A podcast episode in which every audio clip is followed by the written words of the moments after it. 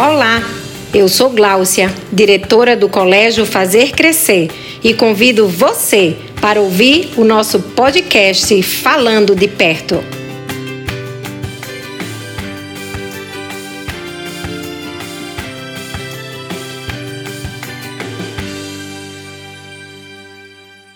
Olá, estamos aqui para mais um episódio do podcast Falando de Perto, do Colégio Fazer Crescer.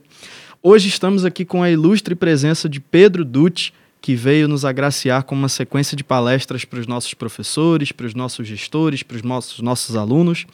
E Pedro é professor do Invisible College, é graduado em filosofia, mestre e doutor, com pesquisa na área de ética e política contemporânea, diálogo com toda uma tradição muito extensa de filósofos, pastor presbiteriano da Igreja Presbiteriana Bereia e teve também muitas experiências educacionais no Instituto Presbiteriano de Educação, né, escola onde ele auxiliou com capelania, junto de equipe, como gestores, professores, alunos. Tem um conhecimento amplo dessa realidade educacional, atingindo toda uma comunidade. Então ele está aqui com a gente hoje, a gente vai conversar sobre diversos temas. Dá um oi para a gente aí, Pedro. Olá a todos que estão nos escutando, um grande privilégio estar aqui. O Ian, obrigado por essa apresentação generosa. Bom que você lembrou aí de todas as coisas que eu faço. Um privilégio estar, poder contribuir aqui também com o Colégio Fazer Crescer e com mais um episódio do programa. Mas não estamos só. Verdade. Sós. Estamos aqui também com Daniel, professor de Sociologia, pastor presbiteriano da Igreja das Graças, junto conosco. Dá um oi pra gente aí, Daniel. Fala, galera. Olá todo mundo aqui, muito bom estar com vocês, Pedro, Ian e professor Kelly também. Olá pessoal, Ian não me apresentou, mas eu sou Kelly. Tudo bom? é um prazer estar aqui no, no Falando de Perto e ter a honra de estar aqui com os pastores e podemos conversar sobre temas de, de relevância para os nossos alunos, nossos pais e a comunidade escolar como um todo. É um prazer. Muito bem. A nossa ideia para esse momento é que a gente possa ter uma conversa em roda tratando sobre alguns temas que envolvem a comunidade escolar como um todo. Então a gente vai perpassar o ofício do professor, a gente vai falar um pouco de temas que tocam a gestão escolar, vai falar um pouco sobre a família e o papel dela na educação.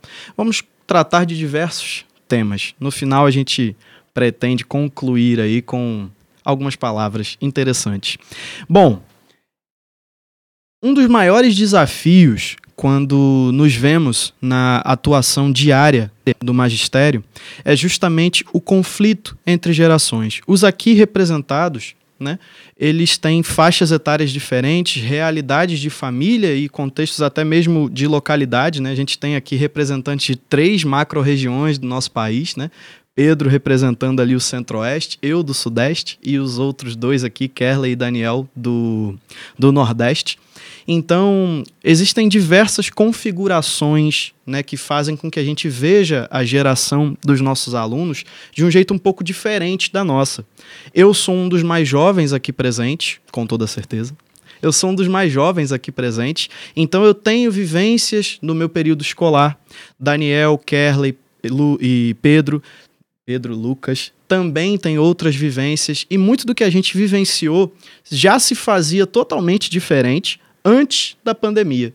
E agora, com esse cenário pandêmico em que a gente tem vivido, tudo está diferente mais uma vez. Então, somos nós, como adultos constituídos, tendo que interpretar a realidade de um jovem que está vivenciando coisas que nós, quando jovens, não vivenciávamos, e esse conflito né, entre a nossa geração e a geração desse jovem, ele é muito notório quando a gente começa a tocar em temas relativos à existência. Aqui a gente tem professores de humanidades, de linguagens, então está tudo muito ali né, na realidade do ser humano. E eu queria que Pedro falasse um pouco para a gente sobre como lidar com esse conflito geracional existente na escola. Sim.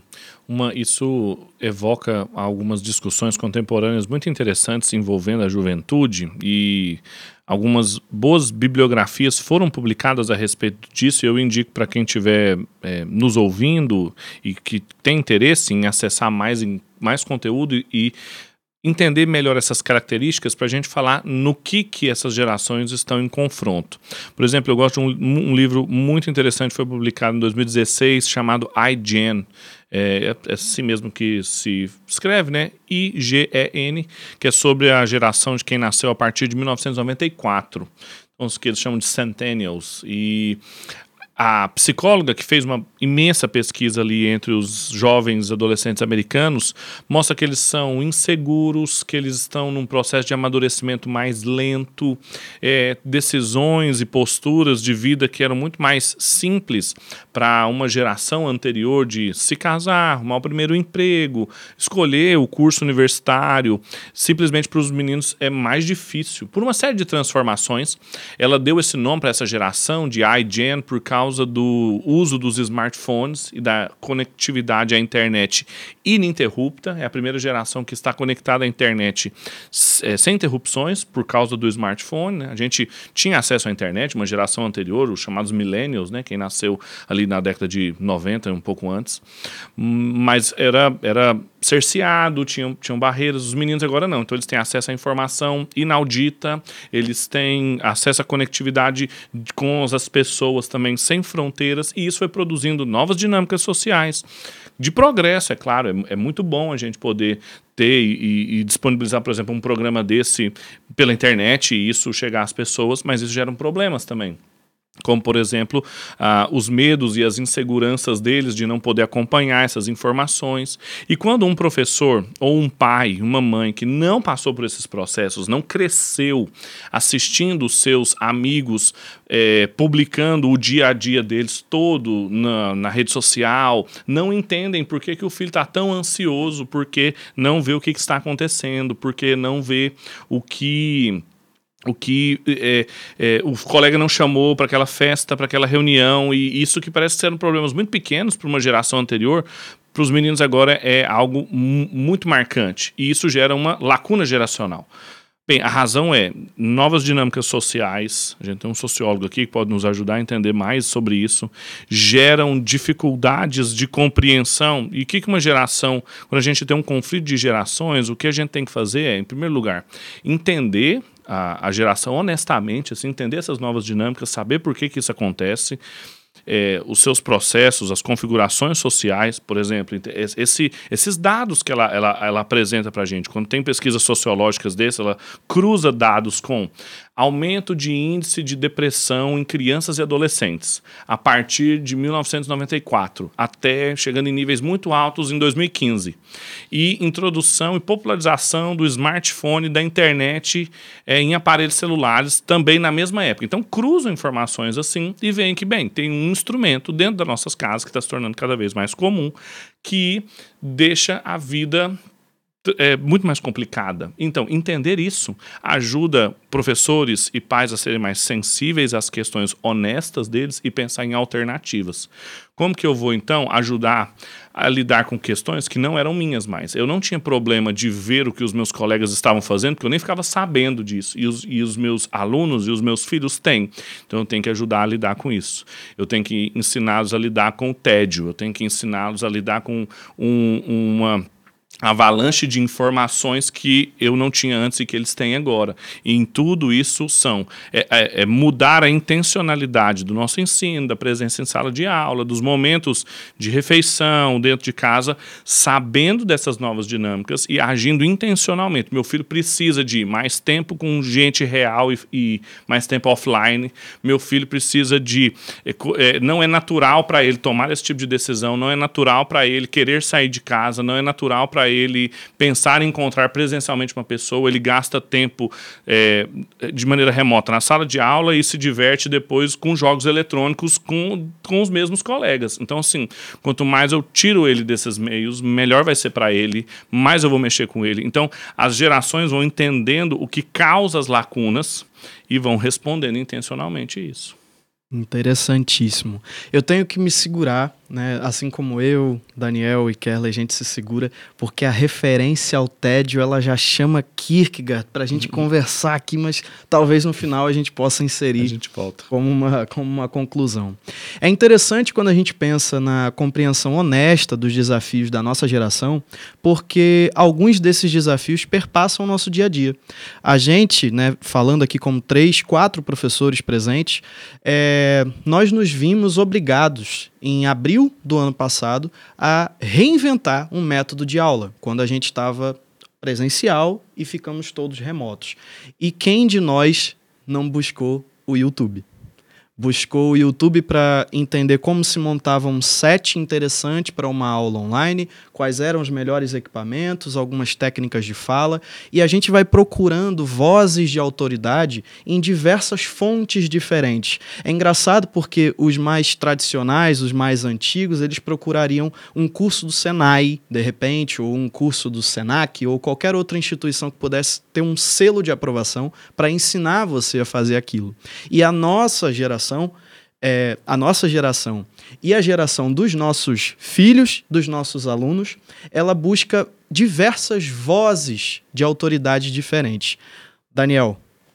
Joia demais, Ian, Pedro. Ah, é muito bom a gente estar nessa conversa aqui. Cada coisinha que vocês falam, a cabeça abre assim um bocado de janela, né? Esse desafio da da idade, né, da, das gerações. É um tema que já tem sido bastante abordado. Eu me lembro, por exemplo, em 2015 houve um grande encontro da ONU ali fazendo os preparativos para a comemoração dos 70 anos né, da Organização das Nações Unidas. E o grande tema trabalhado naquele encontro foi justamente o desafio da transição de gerações. Né? Desse novo momento da história. Olha, olha que a gente tava não tinha pandemia, né? Esse desafio que que o Ian traz aqui para gente. Recentemente eu tenho lido um filósofo sul-coreano que é o Byung-Chul Han. Ele tem várias obras assim muito interessantes e uma delas a Sociedade da Transparência. Ele fala sobre o desafio de viver numa sociedade em que há essa hiper comunicação, como acho que Ian está trazendo aqui no contexto da pandemia, hiperinformação, né? E, e, ele aborda, acho que complementando com isso, na sociedade do cansaço, né? em que esse excesso de competência, de performance, ela tem gerado um colapso. Ele chama ali um, é o excesso de positividade. Né? Então você pode, você tem, e nós estamos aí conectados 24 horas tentando resolver a vida e ao mesmo tempo estamos cansados, né? É, fala, Kelly. Gente, é, o, o, exemplo que eu trago para aqui, eu sei que todos, todos nós ouvintes temos muitos papéis sociais. E quando, uh, no, no meu papel de professor de linguagem, também no meu papel de pai, a gente percebe como isso existe nas gerações. Às vezes a gente pensa que isso acontece apenas com adolescentes. Eu, eu tenho um, uh, o meu filho Arthur, de 5 anos. Ontem, a gente voltando para casa, dentro do carro, ele perguntou: Papai, por que eu não posso jogar no celular dentro do carro? Então, a, a, pergunta dele, eu acho que tem um viés filosófico grande ali. Ele está ele, ele tá me dizendo assim: ok, eu, eu reconheço a sua autoridade de pai, eu, eu, eu gosto do senhor como pai, mas eu quero saber por que eu tenho que conversar com o senhor dentro do carro e não uh, ficar num jogo eletrônico. Então, uma criança de 5 anos, ele tem essa percepção. Talvez no passado, alguém naquele ambiente ali não tivesse duas, três opções de entretenimento, de, de, de fazer a coisa, mas hoje essa geração tem algo que eu não tinha.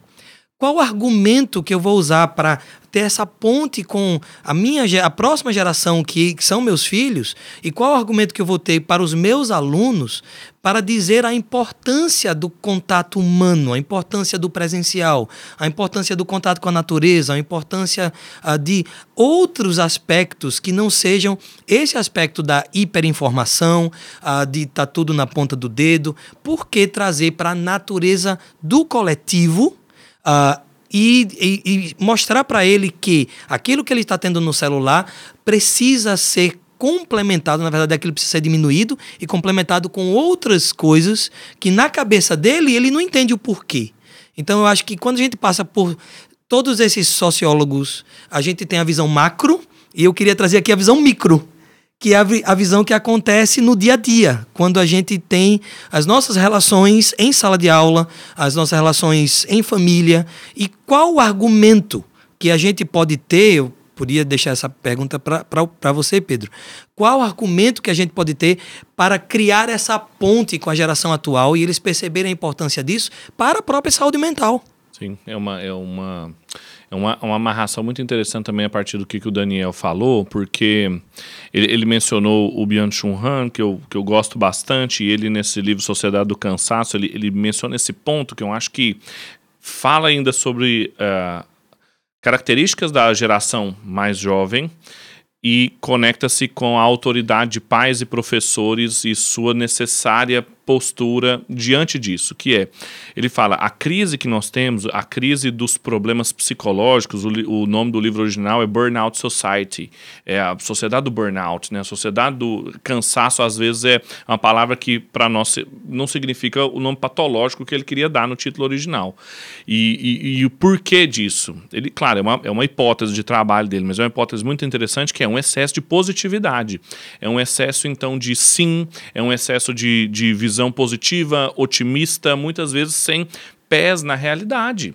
E, e, isso envolve em coisas pequenas, como o Kelly mencionou, de superproteção, de, de sim constantes para a criança, de nunca negá-la com medo de, de frustrá-la. E a falta de negatividade, que é o que o Byung Churran vai falar, é que causa esse cansaço, é o que causa essa frustração, porque você está confrontando a realidade, você está batendo no muro do mundo real que não vai responder à sua posição positividade a qualquer custo, a sua felicidade a qualquer custo. E aí entra a autoridade dos pais, professores e todos aqueles que foram instituídos por Deus com essa autoridade, né? Esse, como autores de, de orientações normativas para as crianças. E eu gosto sempre de, de, de, de diferenciar autoridade de poder.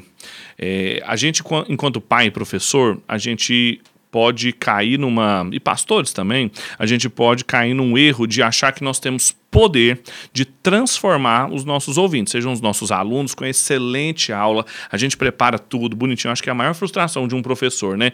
Plano de curso assim perfeito, a sensibilização, a exposição, a interação com os meninos e de repente no final da semana ou do semestre você viu que o menino não aprendeu nada.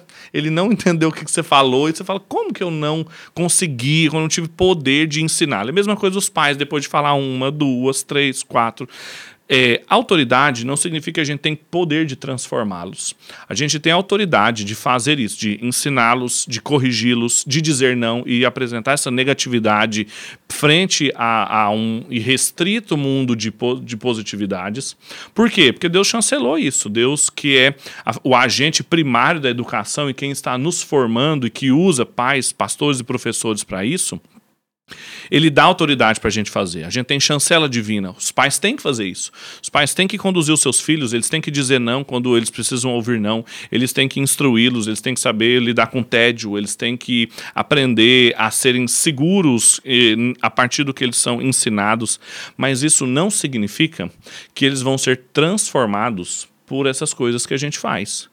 E quando a gente, quando a gente desvincula essas duas coisas, isso tira dos pais e dos professores e dos pastores uma, uma exigência que eles colocam sobre si de serem agentes de transformação. Não somos. Quem transforma é Deus. Quem transforma um coração de pedra no coração de carne é Deus. Ele usa seres humanos. Ele usa ensino, ele usa conversas, ele usa aconselhamentos, ele usa broncas, ele usa é, é, é, instruções que a gente dá. E ele pode usar cada uma dessas, mas é ele quem faz. E quando a gente entende qual é o nosso papel, o que, que a gente deve fazer, não tem expectativa no lugar errado. A gente não tem que ser frutífero no sentido de todo mundo sair entendido depois da aula que eu dei, ou depois do sermão que eu preguei, ou meu filho entender da primeira vez depois que eu ensinei para ele aquilo que eu tinha que ensinar. Mas eu fui fiel naquilo que Deus me pediu para fazer Aí então o Senhor vai trabalhar para que os frutos venham, porque Ele é o Senhor da seara e sempre Ele, ele trabalhou com imagens de agricultura, de ensino, para falar de, de tarefas de pais, pastores e professores nessa crise de gerações acompanhada de uma crise de autoridades que vem por causa de expectativas, tanto de um lado quanto de outro, frustradas, irreais, simplesmente que não correspondem com a realidade. É bom entender uh, o processo né, de ensino e aprendizagem, o que seria a relação professor-aluno, também a relação familiar, pai, mãe, filhos, filhos, pais e mães, como uma relação mútua de expectativas e frustrações, como você colocou. A frustração como uma ferramenta pedagógica que vai auxiliar muito a criança a se desenvolver, o adolescente a se desenvolver e aprender a conviver em sociedade. Mas também existe o lado da frustração de um professor e de um pai quando encarando um cenário de uma geração que não está acostumada a lidar com o fracasso, a lidar com as decepções, a lidar com as frustrações daqueles seus desejos mais básicos, o professor ele tenta se reinventar. E é algo que você vê em diversos canais de YouTube, em diversos daqueles cursos que o Instagram oferece para você, que ele aparece ali no meio dos seus stories, vai mostrando, ó, oh, como ser um professor atraente em três passos. E você pula, porque você, você pula. Enfim. É, isso mostra muito uma necessidade de se reinventar a partir de um aspecto isolado do que seria o aluno ou do que seria a criança. E a gente tem infinidades de cursos e infinidades de materiais que vêm a necessidade afetiva de um aluno que gera um professor que é o professor amigão, que é aquele professor que não vai dar a bronca nunca, é aquele professor que nunca vai impor algum tipo de limite, mas é sempre aquele brother, é sempre aquele parceiro, é sempre aquele professor que você pode contar e acaba desviando não só a, não só a função do professor quanto ministro na esfera da educação, como também desvia a, a necessidade de se compreender o ser humano, seja aluno, seja filho, né? Se a gente for deslocar também essa figura para a família, de um pai que quer suprir uma necessidade afetiva de uma criança. Então, quando o menino chora, quando a menina chora, ele dá o celular, ele dá o que a criança quer, por observar apenas um dos diversos aspectos que compõem essa existência. E aí a pergunta que a gente gostaria de fazer com um desfecho, para mais uma vez você trazer algumas reflexões aqui para a gente, algumas respostas, e depois a gente seguir aqui numa conversa, seria como o professor poderia evitar desvios pedagógicos na sua função, lidando com essas frustrações e como a gente poderia enxergar o ser humano, seja filho, aluno, professores também, como um ser mais complexo do que apenas as suas carências, frustrações e demandas. Muito, muito boa pergunta. Eu acho que tem estreita vinculação com o que a gente tinha acabado de falar, porque na frustração de um pai, um pastor ou um professor, aqueles que estão relacionados com as crianças, em não conseguir ter o poder de transformá-los, o que, que eles vão tentar fazer? Buscar meios para exercer esse poder. E aí que acontecem as coisas perigosas, os, os riscos de do que a gente chama de reducionismos. E aqui é parte já da resposta, para onde caminha a minha resposta, que é o seguinte, a gente um professor e, e, um tratamento de um ser humano como um todo, né, seja de um pai, de um professor ou um qualquer outro líder, um pastor, ele vai encarar o ser humano nunca de um ponto só da sua experiência humana. Um reducionismo, a definição de um reducionismo é você pegar uma parte e encará-la como um todo. E um professor que às vezes tenta é, legitimar a sua autoridade ou até mesmo o seu poder com base no, no afagar das, da, da afetividade dos alunos, só isso. É aquele professor bonachão que sempre está querendo agradar os alunos, que nunca corrige, que nunca se impõe. Ele, ele pega um aspecto real, verdadeiro e significativo da vida de um indivíduo, que é a afetividade, mas ele reduz ele só até aquilo. E um aluno, ele precisa, claro, ter seus afetos considerados, mas ele precisa também ter suas linguagens e competências linguísticas desenvolvidas, suas capacidades lógico-matemáticas, suas compreensões da sociedade, e tem outras coisas que ele precisa desenvolver. E quando a gente reduz com base numa metodologia dessas aí ensinadas que, que, que são segredo para uma, uma docência relevante, para uma maternidade, para uma paternidade relevante, vocês ah, vão acabar comprando um projeto reducionista de ser humano. É, um, é, é uma visão do filho, do aluno ou mesmo do, da, de uma ovelha que simplesmente não corresponde com a realidade. E isso vai gerar, de novo, frustração, isso vai gerar, de novo, incompatibilidade com o mundo real. E a, a, a figura docente, por exemplo, a figura parental, ela vai perdendo sentido, ela vai perdendo significado, porque ela vai deslocando-se do que eram as intenções originais do Criador para o que ela tinha, para aquilo que ela percebeu. Joia, Pedro, demais, muito bom. Né? Eu estava aqui lembrando de um material que a Unicamp trabalhou, acho que em 2014, sobre felicidade, definindo felicidade. E aí ela abordava justamente na, na pesquisa, falando sobre esse excesso de positividade. Né? A criança, ela é, desde que nasce, e vai crescendo, se desenvolvendo, ouvindo de alguma forma dos pais, da sociedade, você é especial. Né? E a, geralmente, pensando aqui até na, na próprio, próprio desafio da transição de gerações, uma geração anterior a essa, uma geração que vivenciou alguns sofrimentos na própria sociedade, na economia, na política, algumas desestruturas. E quando tem filhos, talvez o pensamento é: eu vou fazer de tudo para meu filho não passar por isso que eu passei na minha vida, né? É interessante que a pesquisa conclui dizendo que felicidade é igual a realidade menos expectativas. E tem até o, a brincadeira, o lance aí do meme, né? Expectativa e, e realidade a respeito da vida, né? E tudo mais. Então, a, dentro desse, desse aspecto da próprio desenvolvimento da vida da criança, do adolescente, do pai dessa criança, desse adolescente, da formação desse jovem, a, da formação da maturidade na vida desse jovem que já é um adulto. Nós chamamos jovem, mas ele já é um, um adulto, né?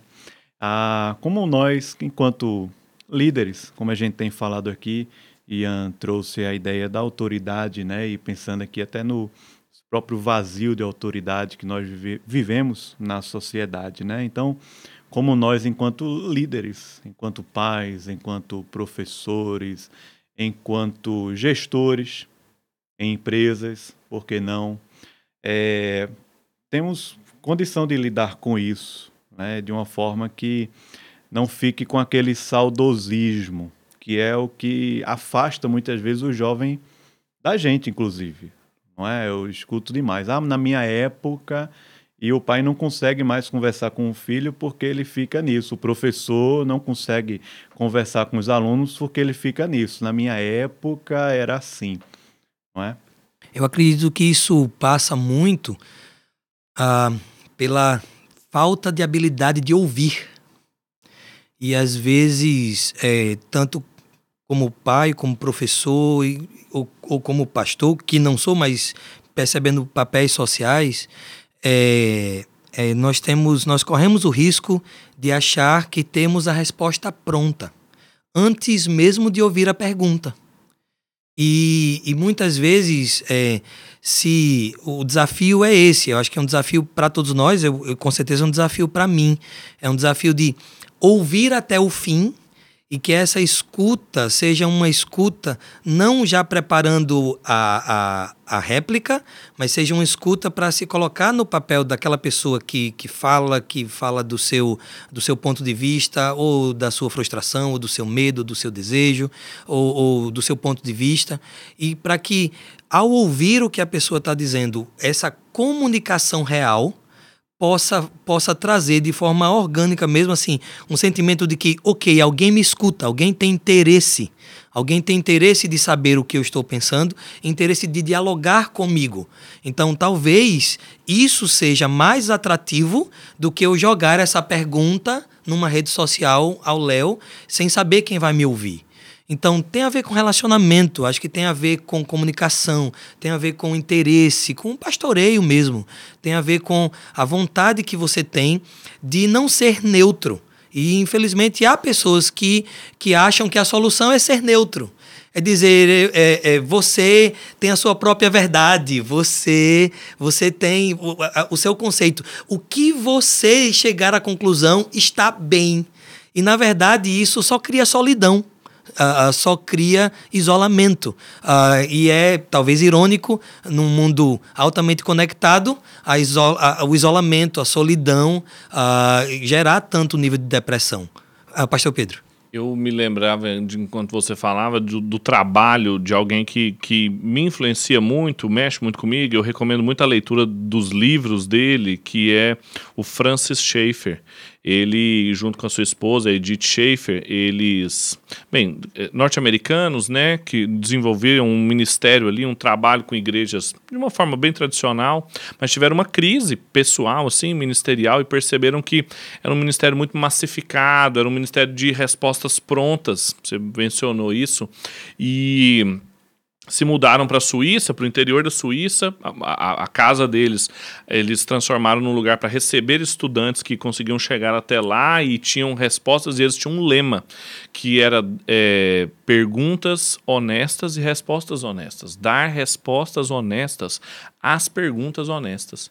E o, isso exigia, e o Schaefer escreveu muito sobre isso, ele tem um livrinho que chama Dois Conteúdos e Duas Realidades, que eu indico muitíssimo para vocês lerem. É um livreto é, que ele fala: olha, nós precisamos desenvolver essa capacidade de escutar. A gente tem que aprender as perguntas da atual geração porque nós não podemos é, tratá-las como quem tem todas as respostas, coloca um funil na sua orelha e derrama ali todas as respostas. Eles têm perguntas honestas, não são sofismas, ele vai dizer, não são, não são é, peças que querem nos pegar. Eles, eles têm perguntas honestas e isso vai exigir de nós aprender a responder essas perguntas. E para isso precisamos de pessoas dedicadas a estudar, ler, entender e responder essas perguntas. E ele fala, o ministério dele todo foi, eles criaram, chamava labri, que significa, é uma palavra francesa para expressão, né, o abrigo. E a ideia era tratar essas perguntas ali. E ele mesmo fala: nós não vamos ter todas as respostas. É impossível ter todas as respostas. Não significa que nós não vamos tentar. E essa postura fazia com que o Schaefer diziam que ele tinha momentos com os estudantes de palestras, os estudantes iam para lá, faziam trabalhos é, é, na propriedade que eles tinham, né, com muro, na cerca, tinha todas as vivências que a gente hoje reproduz na escola, o Labri fazia isso lá na década de 60, com os estudantes que iam para lá. Mas tinha um momento de aconselhamento, que cada estudante tinha pelo menos uma hora com o Schaefer. E dizem que esse tempo que ele tinha, ele passava mais tempo ouvindo e pouco tempo falando. Passava quase 40, 50 minutos ouvindo o que, que a pessoa tinha para falar.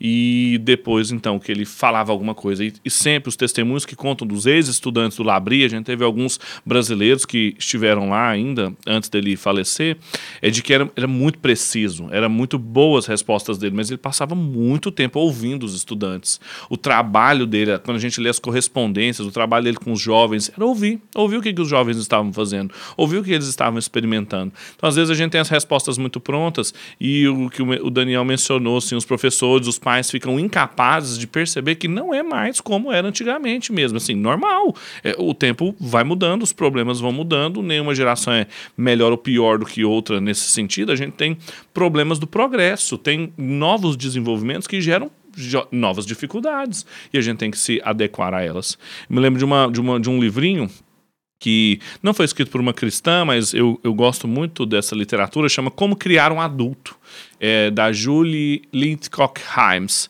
Ela foi é uma espécie de dean dos dos estudantes da Universidade de Stanford, lá nos Estados Unidos. Passou 10 anos lá. E ela foi vendo, durante esses 10 anos, uma mudança no perfil dos estudantes que chegavam até lá. Mais inseguros, mais incapazes de tomarem decisões simples de qual matéria se inscrever, qual disciplina pegar. A presença dos pais no, no campus. É, assim, isso na cultura americana é muito contra, é um contrassenso, porque é um momento de ruptura, né? O, o, o jovem sai de casa justamente porque ele vai para a universidade. E os meninos chegavam com os pais lá para poder ajudá-los a se inscrever nas disciplinas. E ela foi vendo: olha, há um problema aqui de vivência, de ensiná-los a lidar com as coisas básicas da vida, excesso de positividade, excesso de proteção, uma parentalidade de, de helicóptero, né, de superproteção. Então, uma literatura bem interessante de sintomas do nosso tempo e ajuda a gente a ouvir as, os jovens. Interessante demais tudo isso que a gente está conversando aqui. E dentro de tantos desafios, né, desse cenário que a gente tem constatado aqui com todos os quatro reunidos falando sobre isso, os professores, os adolescentes, eles enfrentam muitos medos quando a gente fala em se colocar ativamente na esfera pública. É uma resposta de posts no Instagram, uma resposta das threads do Twitter ou em qualquer outro lugar em que a sua resposta e a sua fala, ou, ou no nosso contexto atual, que as suas aulas estejam sendo reproduzidas, gera no professor, gera no, no aluno, no filho, no pai, um medo de como se colocar para não ferir ninguém. Um medo que a gente até entende como algo completamente legítimo que respeita a individualidade da pessoa, não quer agredir ninguém, mas a busca pelo não agredir, não ferir, não de repente frustrar ou atingir um mundo um pouco mais frágil, gera a busca por uma espécie de neutralidade na colocação na esfera pública. Existiria a possibilidade de um alguém, seja um aluno, seja um professor, se colocar de uma maneira inteiramente neutra em qualquer coisa que fale ou que pense? Ah, eu vou dar a resposta logo no começo e depois argumentar. A resposta é não. E esse é o grande problema, que gera muito medo. E é interessante observar isso. A gente conversava nessa ocasião que eu vim aqui sobre esses medos, né? E um, um filósofo francês, o Luc Ferry, que falou a respeito de como que o medo se tornou uma prudência, né? E eu vi o Ian fazendo isso assim, claro, a gente entende isso, né? De um temor de não machucar as pessoas, frustrar as pessoas, mas vejam como o medo de falar se torna quase que uma virtude, sendo que medo é um vício. A coragem é uma virtude. Quando você vai tratar Aristóteles, quando você vai tratar os filósofos latinos, virtude é coragem, medo é, é vício. E, bem, e aí o que, que isso gera? Isso gera o politicamente correto, que é uma forma de silenciamento, você não pode falar porque vai ferir pessoas. Se a gente for agir assim, a gente não fala mais, porque alguém a gente vai machucar com as coisas que a gente fala. Não significa falar qualquer coisa de qualquer jeito, mas pensem se, pensem em Jesus, que é a figura talvez assim mais universalmente é, fora de questão quanto a sua mensagem de amor e de esperança. Vamos dessubstancializar a mensagem do evangelho. Não é isso que se devem fazer, tá? Mas vamos como um estudo de caso. Pensem em Jesus, esse Jesus paz e amor que, que pregam por aí. Ele, ele ficava desagradando as pessoas o tempo todo. Cada uma das páginas do Novo Testamento são páginas de Jesus confrontando as pessoas. Ele confrontava os pecados. A, a, a moça chegou para ele lá e, e ele falou, falou para beber água e ela foi beber água e ele começou a conversar com ela. ela falou do seu, ele mandou, vai lá então conversar com seu marido. E aí ela falou assim: não, eu não tenho. Ele falou, falou corretamente, porque nem esse, nem os outros eram seus maridos. Olha isso, tocou na vida íntima dela. Se Jesus faz isso hoje no Twitter, ele não dura 15 minutos na conta dele lá, é cancelado na hora. Então, assim, ele fazia isso o tempo todo com os mestres da lei, com as autoridades, com as pessoas, o tempo todo até que ele foi crucificado. Então, assim, o esse fato da gente não ferir tem um pressuposto aí, que é exatamente isso que o Ian menciona, que é da neutralidade. É, a gente pensa que é possível desenvolver uma racionalidade, uma ética comunicativa é, puramente racional, neutra. Isso não existe. Apesar do Habermas e, e, da ética comunicativa ter, ter inventado essa ilusão aí, não tem. O que a gente sempre faz é partindo de pressupostos, partindo de confianças últimas do nosso coração. Ah, e a grande pergunta é se essas confianças últimas têm ressonância na realidade criada por Deus e que estão de acordo então com a sua palavra, suas orientações e que vão encontrar na realidade ressonância, sentido, significado, ou se são compromissos do coração que não estão em ressonância com a vontade de Deus, com a sua palavra e com as suas ordenanças e que não então não vão encontrar ressonância na realidade, vão estar com conflito na realidade. Isso significa dizer o quê? Que a gente vai tentar agradar as pessoas, que a gente vai ficar preocupado com a opinião das pessoas, que, que essa, essa neutralidade, essa busca vai acabar nos fazendo incapazes de falar coisas honestas. Há algo nessa, nessa método schaefferiano de, de conversar com as pessoas, de perguntas honestas e respostas honestas. A pergunta honesta e ouvir honestamente uma geração significa realmente ouvi-los até o fim, e, e, prestar atenção, ser honesto, mas na hora de dar uma resposta honesta, em algum momento vai significar também confrontá-los honestamente. Honestamente, eu preciso dizer que você está errado. Honestamente, eu preciso dizer que se você continuar com essa postura sua, você vai quebrar a cara. Você não vai encontrar na realidade da sociedade, no mundo real, você não vai ter ressonância para essa postura sua.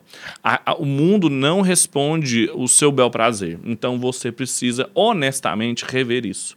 E então o mito da neutralidade foi, foi amplamente criticado por essa tradição que o Schaeffer bebeu em, em, em seguida. Então, começar lendo as obras do Schaeffer é, é uma boa porta de entrada para depois autores mais pesados, como por exemplo Cornelius Van Til, o Hermann Doivert, o que a gente chama de tradição reformada ou reformacional de filosofia. Abraham Kuyper, Hermann Bavinck, são muitos autores que a gente tem quase todos em língua portuguesa, a maioria dos seus livros que dão a professores, pais, pastores fundamentação filosófica confessional capaz de poder ajudar as pessoas a posicionar-se honestamente com aquilo que a sociedade valoriza muito hoje, uma escuta ativa, sendo intencionais, ouvir com compaixão, como o Senhor Jesus fazia. O Senhor Jesus era Deus, ele, ele, ele sabia o que, que as pessoas precisavam, e ele chegava e falava assim, o que, que você quer que eu te faça? E ele ouvia a pessoa responder. E, e, isso é um modelo para nós. E depois ele não deixava de confrontá-los. Isso não significava que ele não os amava. Para mim, um dos grandes exemplos é, é, o jovem rico. Quando ele chegou no jovem rico e ele, ele o jovem rico veio, veio com perguntas, ele foi respondendo, e aí chegou no ponto crucial do diálogo. A Bíblia diz que Jesus, o amando, disse: Falta-te uma coisa, vende tudo, vem e me segue.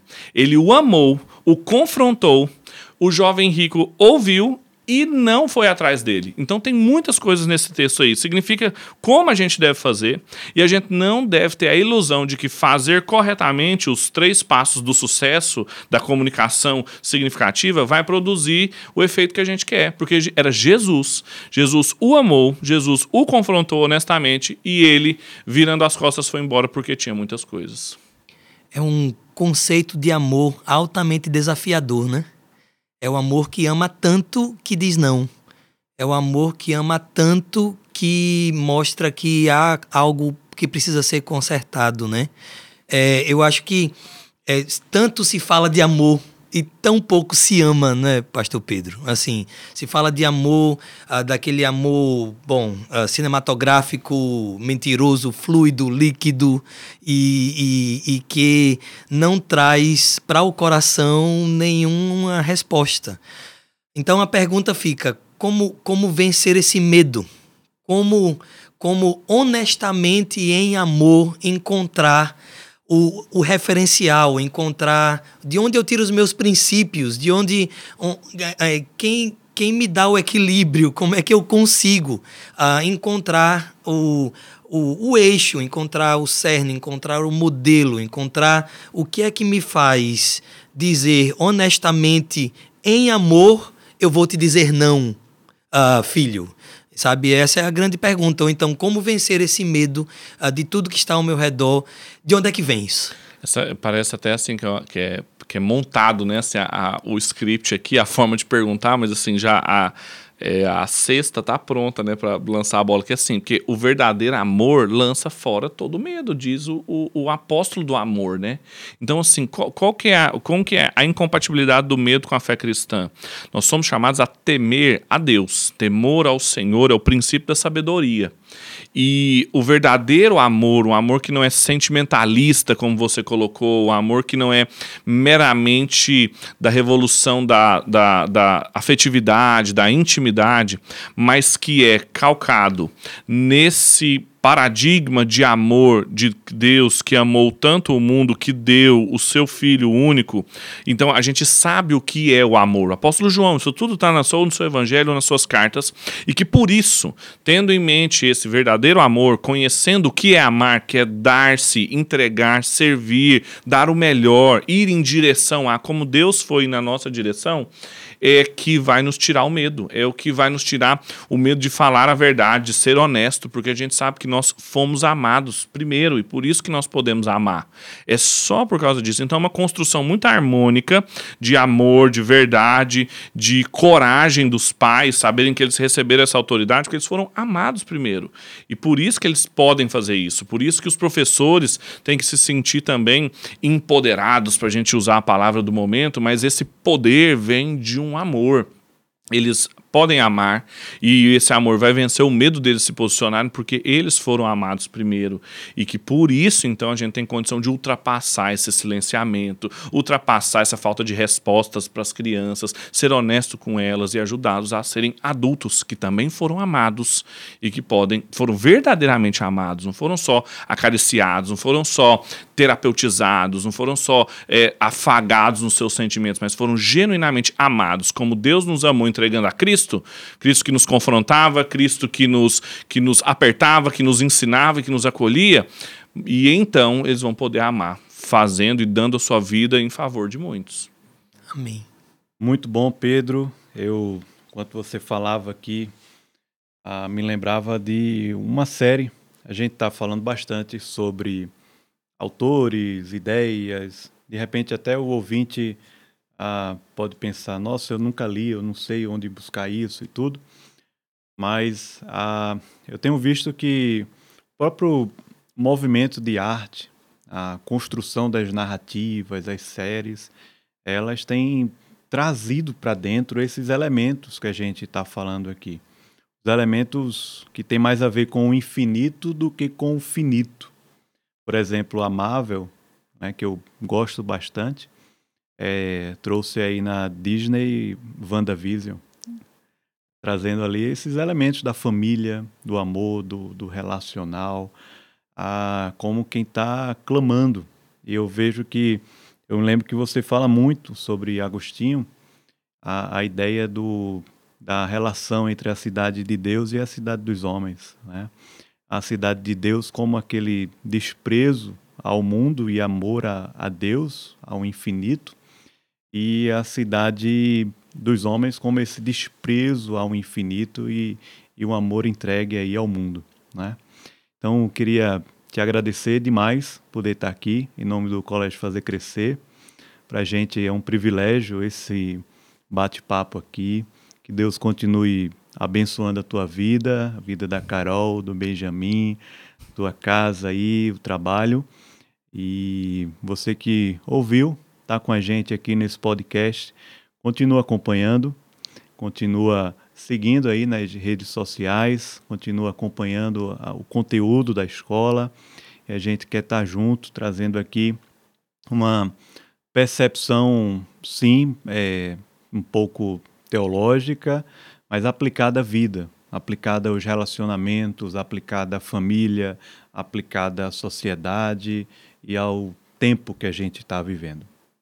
Obrigado, Daniel. Um privilégio muito grande estar aqui. Obrigado por essa conversa, desse espaço, o Colégio Fazer Crescer, por permitir isso, essa reflexão assim de tão alto nível, a gente poder falar isso, indicar isso para os pais. Tem muito conteúdo, tem muita coisa boa aqui e a gente quer fazer isso cada vez mais, né? Então é um, é um caminho aí sem volta. Então acompanhem, sigam as, as produções do colégio e desafie-se nesse amor a Deus e desprezo de si mesmo, como dizia o Santo Agostinho. Obrigado. Então é isso, pessoal. Muito obrigado também. Tchau, tchau. Até uma próxima. Obrigado, Valeu. pessoal. Valeu, tchau, tchau.